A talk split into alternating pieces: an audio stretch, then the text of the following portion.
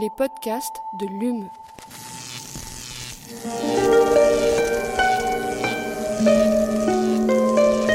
Allume la science. C'est une des nombreuses manières d'essayer de comprendre l'homme.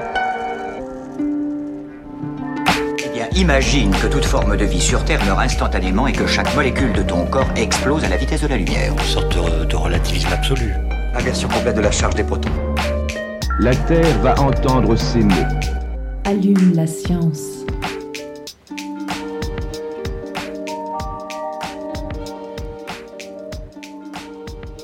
Bonjour et bienvenue à tous et toutes dans Allume la science, l'émission qui vous branche chaque semaine sur l'actualité des laboratoires de l'Université de Montpellier et de ses partenaires.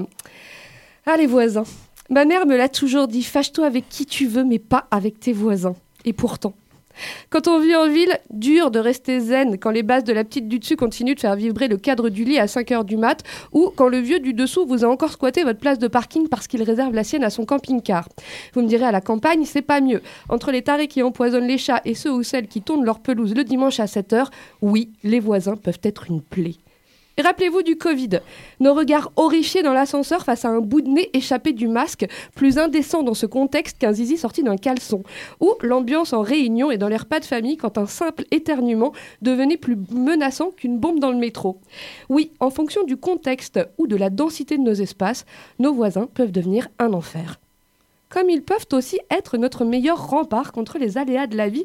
Et je vous renvoie là encore au Covid, une des plus belles démonstrations contemporaines que la stratégie collective, qu'il s'agisse d'un masque ou d'une piqûre, peut contribuer à une meilleure résistance contre les maladies. Et si les plantes faisaient pareil? Si dans un champ de blé, le voisinage de chaque épi pouvait avoir un impact bon ou mauvais sur leur résistance aux maladies. C'est ce que notre invité a cherché à savoir en testant l'impact du voisinage sur la résistance aux maladies de différentes variétés de blé ou de riz. Croyez-moi, on appelle ça la susceptibilité modulée par le voisin. Leurs résultats, ou plutôt ces résultats, ont été publiés dans la revue PLOS Biology. En studio avec nous aujourd'hui, Jean-Benoît Morel, chercheur et directeur de l'Institut de santé des plantes de Montpellier. Bonjour et bienvenue dans Allume la science. Bonjour. Qui se penchera donc sur les effets de son voisinage, euh, ou du mien d'ailleurs, à mes côtés pour mener cette interview, Aline Perriot. Bonjour Aline. Bonjour tout le monde. En deuxième partie d'émission, nous continuons notre exploration de la station méditerranéenne de l'environnement littoral A7 et nous nous intéressons au plateau analytique.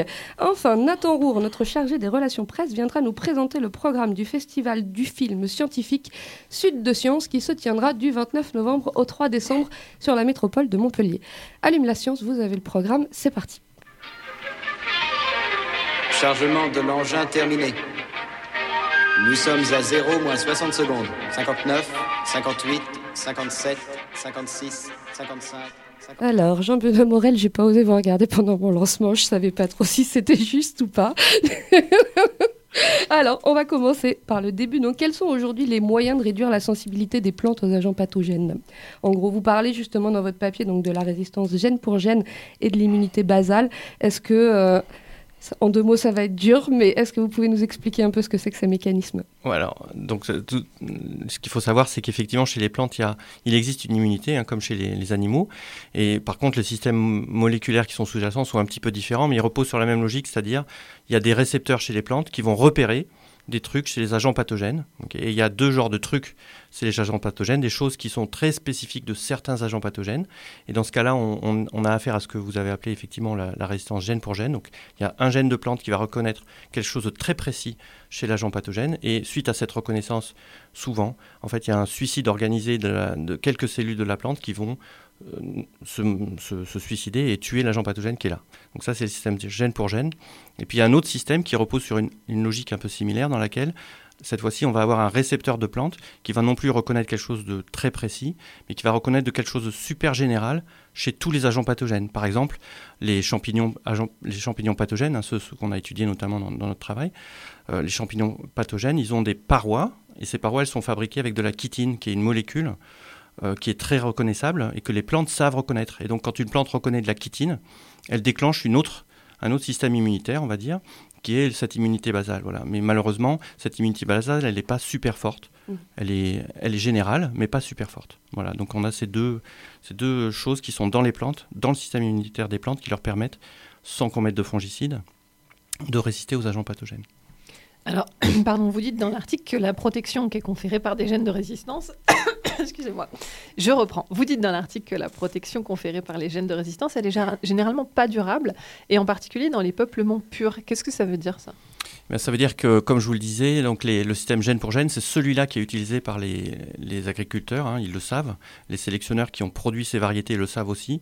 Ces gènes de résistance qui, qui sont utilisés massivement en agriculture, hein, qui sont absolument centraux et dont on ne peut pas se passer.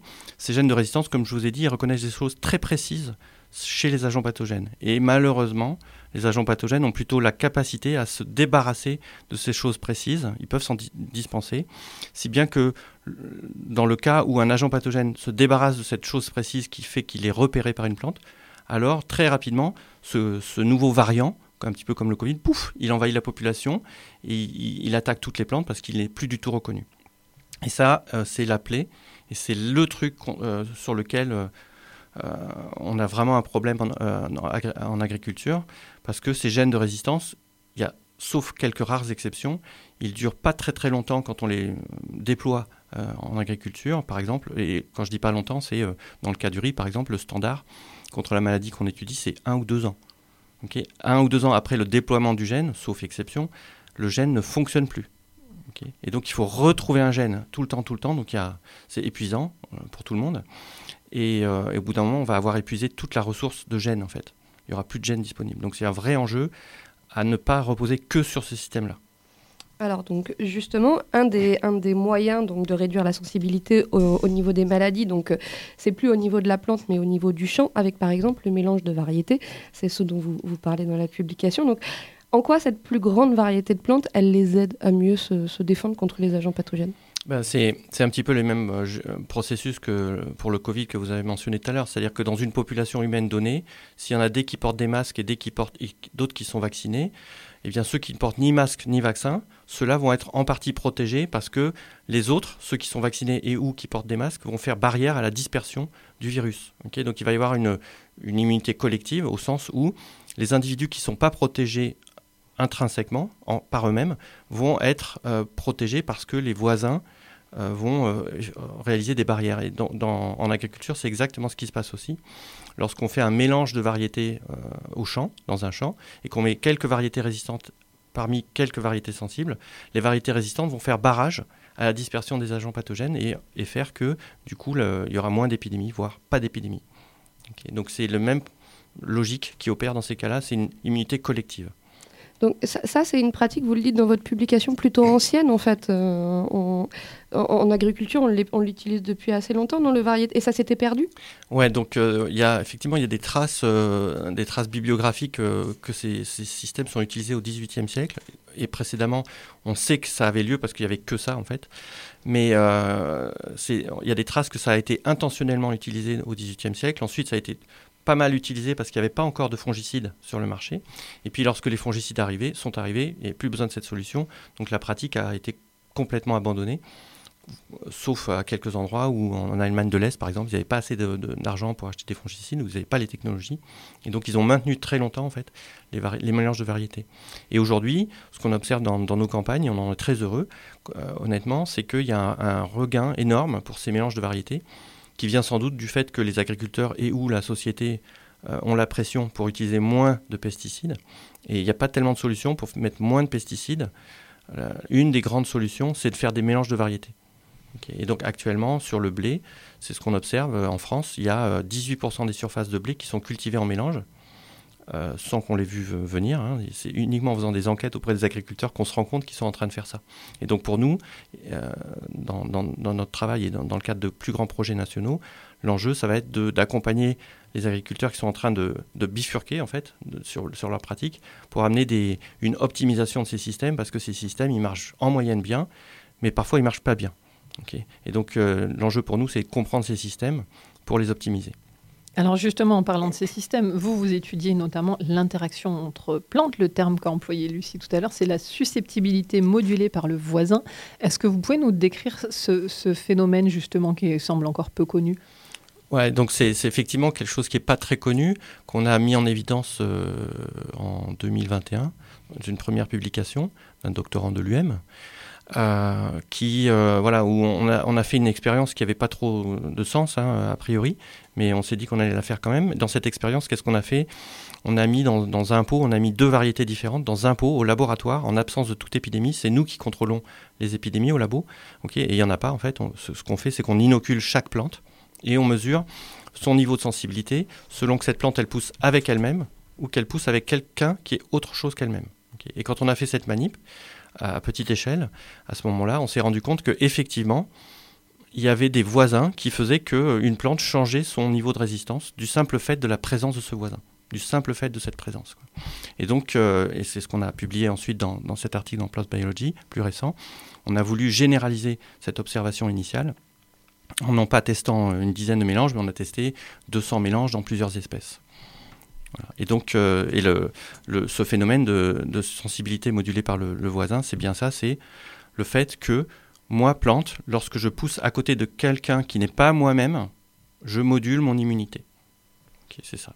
Alors, on va revenir plus en détail sur, euh, sur justement vos, expériences. Mais alors, d'abord, juste un petit point. Donc, on, vous appelez ça les effets génétiques indirects, donc cette euh, susceptibilité euh, modulée par le voisin.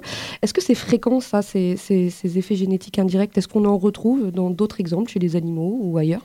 Alors chez les animaux, on en retrouve pas mal d'effets comme cela. En fait, ces effets indirects, qu'est-ce que ça nous dit? Ça nous dit que le, la performance d'un individu ou son, ce qu'on appelle son, phénotype, c'est-à-dire euh, le fait d'être grand, petit, euh, ce que vous voulez, ou produire beaucoup de graines ou pas produire beaucoup de graines. Cette performance d'un individu, elle est évidemment dépendante des gènes de cet individu, hein, ça c'est un peu évident. Okay ce sont vos gènes quand même qui vous construisent. Mais ces effets indirects génétiques, lorsqu'ils existent, c'est euh, le, cas où les gènes de votre voisin, les gènes qui sont dans votre voisin, vont impacter votre propre phénotype et ou performance. Et donc un exemple euh, intéressant, c'est dans les, batteries de, de, cochons, par exemple, le fait pour un cochon individuel dans sa petite cage tout seul d'être agressif, c'est plutôt un, caractère positif pour, grossir, hein, puisqu'il est agressif, donc si vous lui donnez à manger, il va grossir, grossir. Mais si vous le mettez en batterie, il va être agressif avec tout le monde, et du coup, la performance de tout le monde va s'effondrer du fait de ce, de ce gène-là. Donc euh, voilà, ça c'est un, exemple qui a été très, rapidement mis en évidence dans, la sélection animale. Lorsque les gens ont voulu sélectionner des, individus performants, ils se sont heurtés au problème que si je sélectionne un individu performant, en fait, la performance de cet individu peut se faire au détriment de la performance du collectif. Alors, je reviens aux plantes, pardon. Excusez-moi, c'est difficile. Je reviens aux plantes et à votre étude. Donc, pour mieux comprendre ce phénomène, vous, vous avez mené des expériences sur le blé et le riz. Et vous avez étudié plus de 200 paires, 200 paires qui associaient deux variétés de riz aux deux variétés de blé que vous avez fait pousser en serre. Vous avez choisi ces variétés comment et parmi combien? Est-ce qu'on a une idée du nombre de variétés de blé et de riz qui existent? Alors oui, on a une, on a une bonne idée du nombre de variétés de blé et de riz qui existent. Hein. Ce nombre est très très très grand dans les, banques de, graines, par exemple, de riz qui se trouvent aux Philippines. Il y a plus de 100 000, ce qu'on appelle accessions, 100 000 numéros qui sont considérés comme des génotypes, des, des, choses différentes entre elles. Donc on voit à partir de là qu'il euh, est absolument impossible de tester toutes les combinaisons de paires voire même de mélanges ternaires, quaternaires et compagnie. C'est complètement impossible de les tester tous. Et donc, euh, nous, ce qu'on a fait, c'est qu'on a décidé de, tester un, tout petit sous-ensemble des possibles pour voir si déjà sur ce sous-ensemble, on observait des choses. La réponse est oui. Et à partir de là, observant qu'on qu a bien quelque chose dans ce petit sous-ensemble, on va pouvoir creuser maintenant en profondeur pour identifier euh, euh, les règles, en fait, les règles qui font qu'un mélange fonctionne bien ou pas bien. Alors, pour chaque espèce étudiée, vous avez également donc sélectionné un ensemble de génotypes composés de variétés dites élites et un autre issu de populations n'ayant pas subi de sélection moderne. Alors, pourquoi est-ce qu'il était utile de doubler justement l'expérience avec ces deux, euh, ensembles de variétés? La, raison, c'est qu'on on, on s'est dit que vraisemblablement, s'il y avait une aptitude à vivre ensemble, du coup, puisque c'est ça qu'on met en évidence, hein, c'est une aptitude à vivre ensemble, c'est-à-dire à gérer en commun quelque chose. S'il y avait une aptitude à vivre ensemble, cette aptitude, euh, elle aurait pu être perdue par les processus de sélection euh, des, humains, qui sélectionnent généralement pas pour ça, ils sélectionnent pour la performance des individus, mais pas la performance des groupes. Et donc on s'est dit qu'il euh, était bien possible que cette aptitude à vivre ensemble avait disparu dans les variétés cultivées et était forte encore dans les poules, dans les poules génétiques d'individus qui avaient euh, coexisté ensemble depuis, longtemps. Et c'est pour ça qu'on a testé ces deux types-là de, poules d'individus et on s'est pas raté puisqu'effectivement le phénomène qu'on découvre, il est très fort dans les poules, dans les poules qui proviennent de, d'événements faiblement domestiqués sur lesquels il y a eu peu de domestication humaine. Alors, pour étudier leur résistance ou euh, l'immunité de ces mélanges, vous leur avez inoculé des champignons pathogènes qui s'attaquent aux feuilles et qui sont considérés comme des menaces majeures. Est-ce que vous pouvez nous en parler un peu, nous dire quels sont les dégâts qui vont opérer sur les cultures? Oui, alors les menaces, effectivement, euh, qu'est-ce que c'est qu'une menace euh, pour l'agriculture en termes d'agents pathogènes? La piriculariose du, riz, là, sur laquelle on a travaillé, c'est un très très bon exemple. C'est une des plus grandes menaces mondiales sur toutes les cultures. Euh, et c'est la plus grande menace sur le riz. Et pour vous donner un, ordre de grandeur, donc euh, on considère que annuellement, hein, tous les ans, euh, le riz en Chine, pardon, cette maladie qu'on qu'on étudie au labo, cette maladie, elle cause la perte de l'équivalent de 3 millions d'hectares de surface de riz en Chine, ce qui est gigantesque hein, quand on compare ça à la, surface de la Camargue. C'est la Camargue, qui pourtant on trouverait que c'est assez grand, c'est 15 000 hectares. Donc cet agent pathogène, en Chine, il cause la perte de 3 millions d'hectares en dépit du fait que les agriculteurs utilisent des fongicides. Donc ça vous donne l'ampleur de ce que c'est qu'une maladie fongique, en l'occurrence, euh, et foliaire chez les plantes euh, cultivées. C'est énorme. Et c'est ça qui fait que on utilise autant de fongicides. Alors donc, vos résultats, ils montrent que dans 10% des paires étudiées, le voisinage d'une plante peut réduire de 90% la sensibilité aux épidémies. Donc, résultat assez énorme pour les 10%. Comment vous avez fait pour quantifier ces effets et surtout pour les différencier des caractéristiques naturelles conférées à la plante donc pour, euh, par ces gènes de résistance dont on a parlé en début d'émission? Ouais, donc, euh, ça, nous amène un petit peu à ce qu'on a, fait en termes d'expérience au laboratoire. Ce qu'il faut voir, c'est que voilà, on a étudié des paires. Donc une paire, c'est A plus B. Hein, c'est un individu A plus un individu B qui sont pas du même génotype. Hein. Euh, donc ces individus A et B, qu'est-ce qu'on fait? On fait, on va faire une modalité dans laquelle A pousse avec A. Ça c'est la première modalité. On fait une deuxième modalité dans laquelle B pousse avec B. C'est une deuxième modalité. Donc ces deux modalités, c'est ce que nous on appelle des purs. c'est une chose avec elle-même. Et puis on fait une troisième modalité, c'est celle-là qui est importante c'est une modalité dans laquelle on met A et B ensemble dans le même pot. Et quand on fait ça, du coup, on est, en mesure de mesurer la sensibilité de A en présence de lui-même et la sensibilité de A en présence de B. Et c'est cette différence-là qu'on a quantifiée. Et c'est là qu'on voit qu'effectivement, il existe certains B, certains génotypes de B qui font que A devient 90% moins sensible que quand A pousse avec lui-même. Donc c'est ça qu'on a mesuré et c'est ça ce chiffre de, 90%. Et du coup, euh, quand on dit 90% moins sensible euh, que, dans une autre condition, c'est presque du même ordre de grandeur qu'un gène de résistance dont je vous parlais tout à l'heure. C'est-à-dire c'est euh, des effets quantitatifs euh, très très très très forts, qui ne sont pas la majorité malheureusement, mais qui existent dans ce qu'on a testé. Alors là, on parle des effets qui sont des effets positifs, donc les mélanges sont plus résistants, mais est-ce qu'il existe certains cas où A et B mis ensemble créent un effet inverse qui est un effet négatif, où ils seraient justement plus sensibles aux maladies? Ouais, donc c'est ce qu'on, effectivement, c'est ce qu'on voit dans nos, dans nos expériences, c'est que tous les mélanges sont pas bons. Et ça, c'est quand même la grande euh, leçon, je dirais, de pas mal d'études qu'on a faites à présent, que ce soit sur le terrain ou au laboratoire. Et ça, c'est vraiment important pour la filière agricole et, et pour euh, les recherches qu'on mène à l'INRAE, finalement, puisqu'on sert à ça. Euh, c'est que, c'est ce qu'on voit, c'est qu'il y a des mélanges qui sont pas bons à faire. donc, et nous, on va essayer de comprendre pourquoi ils sont pas bons pour évidemment, évidemment, tenter de les éliminer dans les, systèmes. Et euh, voilà. Et en fait, cette observation que tous les mélanges ne sont pas bons, euh, elle est miroir d'une observation qui est faite au champ par les agriculteurs, qui est que les mélanges effectivement sont en moyenne euh, défavorables aux maladies. Ils réduisent l'impact des maladies. Ça, c'est complètement vrai. C'est validé, ultra validé par toutes les méta-analyses du monde. Par contre, ce que ces méta-analyses montrent, c'est que, en effet, autour de la moyenne, il y a pas mal de variations et il y a bien effectivement des cas qui sont très négatifs, ce qui pose un énorme problème euh, si vous y réfléchissez en termes d'adoption par les agriculteurs, parce que l'agriculteur, il ne peut pas prendre ce risque-là.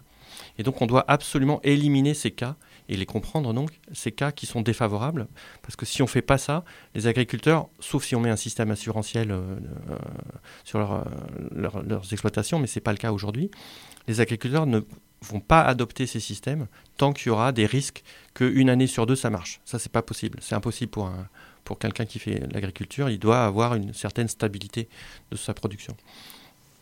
Alors, un des grands enjeux du secteur agricole, c'est justement de diminuer le recours aux pesticides aujourd'hui. Est-ce que ces travaux, si on arrivait justement à créer ces mélanges optimaux, pourraient, pourraient permettre d'atteindre cet objectif? Alors ça, c'est ce que, nos travaux euh, vont permettre de faire, c'est une brique hein, uniquement de, la chose, parce que, comme je, viens juste de, le dire, euh, c'est pas parce qu'une chose marche qu'elle est adoptée c'est standard okay, en, recherche. Et donc on a, par exemple, on, est, euh, on, a, on a monté à l'issue de tous ces travaux et d'autres travaux, on a monté un grand projet national euh, qui est financé par euh, l'ANR, dans lequel justement on va essayer d'identifier tous les verrous, ce qu'on appelle tous les verrous qui euh, font que finalement ces mélanges ne sont pas massivement adoptés par les agriculteurs. Donc il y a un verrou qui est, comme je viens de le dire, il y a des mélanges qui ne sont pas bons, donc il faut vraiment les identifier et les éliminer. Donc ça c'est ce sur quoi euh, nous on travaille et c'est le sujet de cette publication. Ça c'est un verrou, mais comme j'ai déjà indiqué aussi, il y a des verrous plus euh, organisationnels, plus législatifs, etc. Donc on travaille sur tous ces verrous.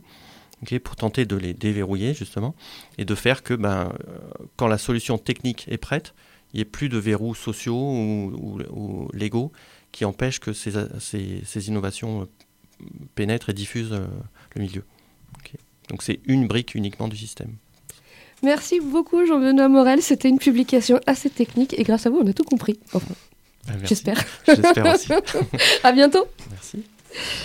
Et on passe maintenant à notre séquence reportage. Vous connaissez maintenant bien la station méditerranéenne de l'environnement littoral située à la Pointe Courte à 7. Et aujourd'hui, c'est Valentin Kempf, technicien biologiste, qui va nous faire découvrir le plateau analytique dont il est co-responsable. Alors, Valentin Kempf, je suis technicien biologiste à la station et je suis co-responsable du plateau analytique. On est en train de descendre dans les sous-sols de la station. Alors aujourd'hui, je vais vous présenter un peu toute la, tout le plateau analytique de la station, donc tous les différents appareils qu'on a et différentes analyses qu'on peut réaliser euh, à ce niveau. Alors premièrement, dans ce laboratoire ici, vous avez euh, tout notre euh, système d'analyse des sels nutritifs, donc tous les éléments nutritifs qui sont assimilables par les organismes marins. Elle s'appelle comment cette machine? C'est un auto-analyseur en flux continu qui nous permet d'analyser le nitrite, le nitrate, le phosphate et les silicates contenus dans l'eau de mer. Alors je vais essayer de décrire, vous allez me dire si je me plante. Donc là, on a un, espèce de plateau en demi-cercle avec des trous dans lesquels on passe des tubes avec les échantillons. Par l'intermédiaire de, petits drains, les liquides vont donc dans la machine, elles passent dans l'auto-analyseur. Les échantillons sont directement envoyés dans les turbines que vous pouvez voir juste ici. Et dans ces turbines, on vient euh, injecter des réactifs qui par colorimétrie vont nous permettre de déterminer les différentes concentrations de, ces sels nutritifs. C'est de la spectrométrie, ça vient juste euh, prendre l'absorbance à une certaine longueur d'onde de l'échantillon et selon la quantité de lumière euh, absorbée, on peut quantifier euh, les différents éléments. C'est quoi exactement des sels nutritifs? Les sels nutritifs, c'est différents éléments qui peuvent être assimilables par le phytoplancton et le zooplancton, dans, dans notre cas dans l'eau de mer, oui. Et, et c'est quoi en général l'objectif? C'est de, de s'assurer que l'écosystème fonctionne bien ou... C'est ça, on a euh, notamment un partenariat avec le CEN qui s'occupe de toutes les lagunes d'Occitanie et euh, de la région PACA qui nous demande de faire un état écologique et chimique de l'eau. Et ça passe notamment par, euh, par l'analyse des sels nutritifs, pour savoir à quel point le, les environnements peuvent être eutrophisés, donc avoir plus ou moins de, de concentration. Euh, les deux machines principales de cette salle, c'est un spectrofluorimètre et un spectrophotomètre. Alors, le spectrofluorimètre, ça permet d'évaluer la fluorescence contenue euh, dans l'eau. On vient placer notre échantillon dans le porte-cul juste ici on émet euh, un rayon laser qui vient exciter certaines molécules précises euh, qu'on cherche à déterminer. Et on a un deuxième rayon qui vient capter la fluorescence émise par l'échantillon. Alors la fluorescence, est-ce que tu peux nous préciser ce que c'est? La fluorescence, c'est une, ré une, réaction de certaines molécules qui viennent émettre une lumière euh, suite à une excitation par une autre lumière. Le, la plupart du temps, ça nous sert à quantifier des éléments chimiques de nouveau. Pour la fluorescence, on, on analyse principalement l'ammonium, qui est un des éléments qu'on ne peut pas faire à côté. Et avec la fluorescence, ça permet, euh, bah, pareil, d'établir un état écologique et chimique euh, de l'eau. Alors, qu'est-ce que c'est celui-là? Pour celui-là, c'est le même principe que l'auto-analyseur en flux continu, sauf que là, il n'y a pas de flux continu. C'est nous qui venons placer manuellement les échantillons intérieurs. C'est le même principe. On émet une lumière et on vient quantifier à quel point elle se fait absorber au travers de notre échantillon. Cette machine, elle sert principalement à la détermination de la chlorophylle et aussi de toutes les mesures euh, du pH de l'eau, donc de l'acidité de l'eau. C'est une spécificité de la lagune de Thau d'être aussi observée, aussi, aussi scrutée, ou c'est le cas pour toutes les, les lagunes? Non, il y a plusieurs lagunes, notamment celle de Leucate, qui se trouve un peu plus euh, Pyrénées-Occidentales, qui est très étudiée également. Mais on n'a pas de gros observatoires comme on peut avoir sur la lagune de Thau. Et il y a un très fort impact au niveau conchilicole aussi. Donc il y a beaucoup de demandes pour le suivi euh, de qualité. C'est pour ça qu'elle est autant étudiée d'ailleurs. Alors on rentre dans une troisième salle et là on a plein de petits robinets. Qu'est-ce qui sort de ces... On dirait des robinets à gaz, mais non, qu'est-ce que c'est? Qui sort, il n'y a que des choses qui rentrent. C'est justement le processus avant euh, le séchage des filtres. C'est juste les prélèvements d'eau qu'on effectue sur le terrain qui permettent après de définir euh, tout plein de paramètres écologiques et biologiques qui sont euh, filtrés sur des petits filtres en fait qui font euh, 0,45 microns de porosité. Donc c'est des tout petits trous à l'intérieur. Et ça permet de récupérer toute la matière particulière contenue dans les eaux. Notamment tous les organismes phytoplanctoniques. Donc euh, ceux qui font partie des blooms et, et, autres. On dirait un peu de la plomberie. Sur un mètre il y a à peu près 6 comment on appelle ça? Des vannes. Des vannes oui c'est ça. Là en tout dans la salle vous en avez euh... 24. Ouais. donc comment elle s'appelle cette salle? C'est la salle de filtration Euh, ce qui est intéressant ici, c'est les deux appareils que vous voyez ici. Un premier appareil qui vient nous mesurer tout ce qui est alcalinité de l'eau, et l'autre qui vient nous permettre de déterminer la quantité d'oxygène présent dans l'eau. Donc c'est nécessaire pour tous les suivis environnementaux, pour le somnite et certains pour la lagune. Et grâce à une électrode, on vient par euh, conductivité de l'eau, donc euh, tout ce qui est euh, conduction électrique, on vient déterminer euh, les différents éléments qu'on peut avoir euh, à l'intérieur. Donc pour lui l'alcalinité et pour lui euh, l'oxygène. Très bien, merci beaucoup. Et on se retrouve la semaine prochaine donc pour un dernier épisode à la semelle. Et j'accueille maintenant mon invité de dernière minute et c'est Nathan Roure, chargé des relations presse à l'Université de Montpellier, qui prend le relais d'Agnès Pesanti que vous connaissez bien donc pour nous présenter le programme du Festival du film scientifique Sud de Sciences qui se tiendra à Castries, Clapier et Montpellier du 29 novembre au 3 décembre. Bonjour Nathan. Bonjour. Bienvenue dans Allume la science. Merci beaucoup. Alors pour commencer en deux mots, le Festival du film scientifique, qu'est-ce que c'est? Alors Sud de Sciences, c'est un festival du film scientifique qui illustre un engagement commun fort, celui de renforcer les relations sciences et société en proposant au grand public d'assister gratuitement à des projections de films scientifiques, longs métrages, suivis d'échanges avec des chercheurs et des chercheuses. Ce festival il s'inscrit dans le contexte de la recherche locale, très riche et diversifiée, à l'image des 6000 chercheurs de la communauté scientifique montpelliéraine. Alors justement, ils viennent d'où? C'est tous les, donc c'est tous les instituts de Montpellier, c'est ça Exactement, euh, c'est ça. Euh, alors, donc, si mes infos sont bonnes, il y aura sept films cette année à l'affiche et on commence soir avec trois films sur la déforestation. C'est ça. Donc cette année, il y a sept films scientifiques long métrage qui seront présentés. Et effectivement, mercredi 29 et jeudi 30 novembre seront consacrés aux conséquences de la déforestation. Donc mercredi 29, c'est un film qui sera présenté à 18h30 à la médiathèque Albert Camus de Clapier et qui se nomme Amazonie brésilienne, un autre regard, réalisé par Émilie Rosan avec comme intervenante Marie-Gabrielle Piquetti, chercheuse en économie au CIRAD.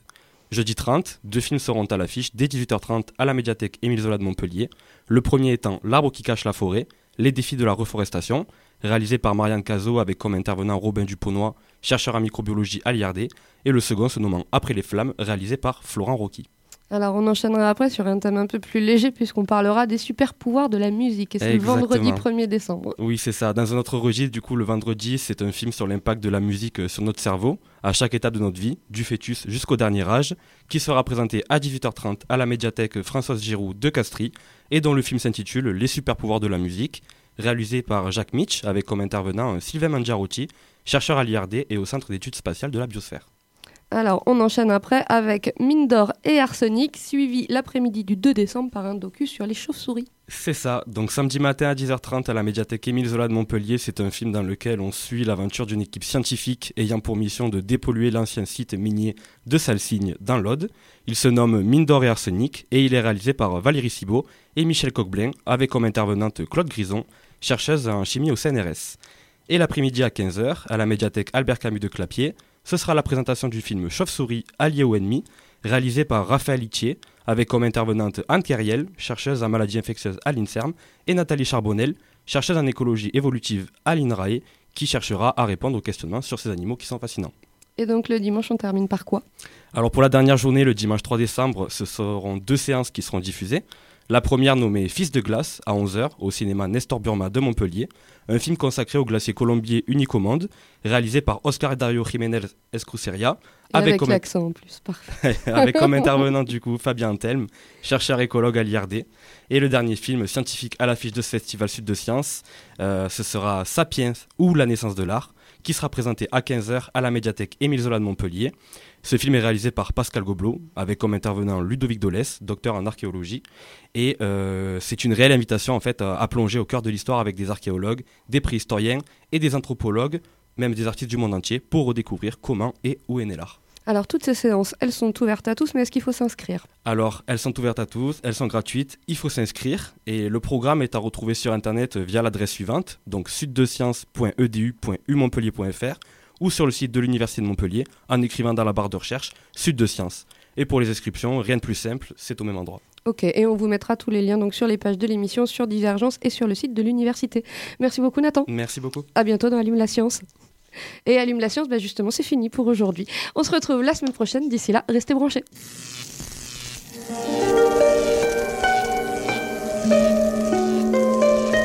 Allume la science. C'est une des nombreuses manières d'essayer de comprendre l'homme. Eh bien, imagine que toute forme de vie sur Terre meurt instantanément et que chaque molécule de ton corps explose à la vitesse de la lumière. Une sorte de, de relativisme absolu. Inversion complète de la charge des protons. La Terre va entendre ces mots. Allume la science.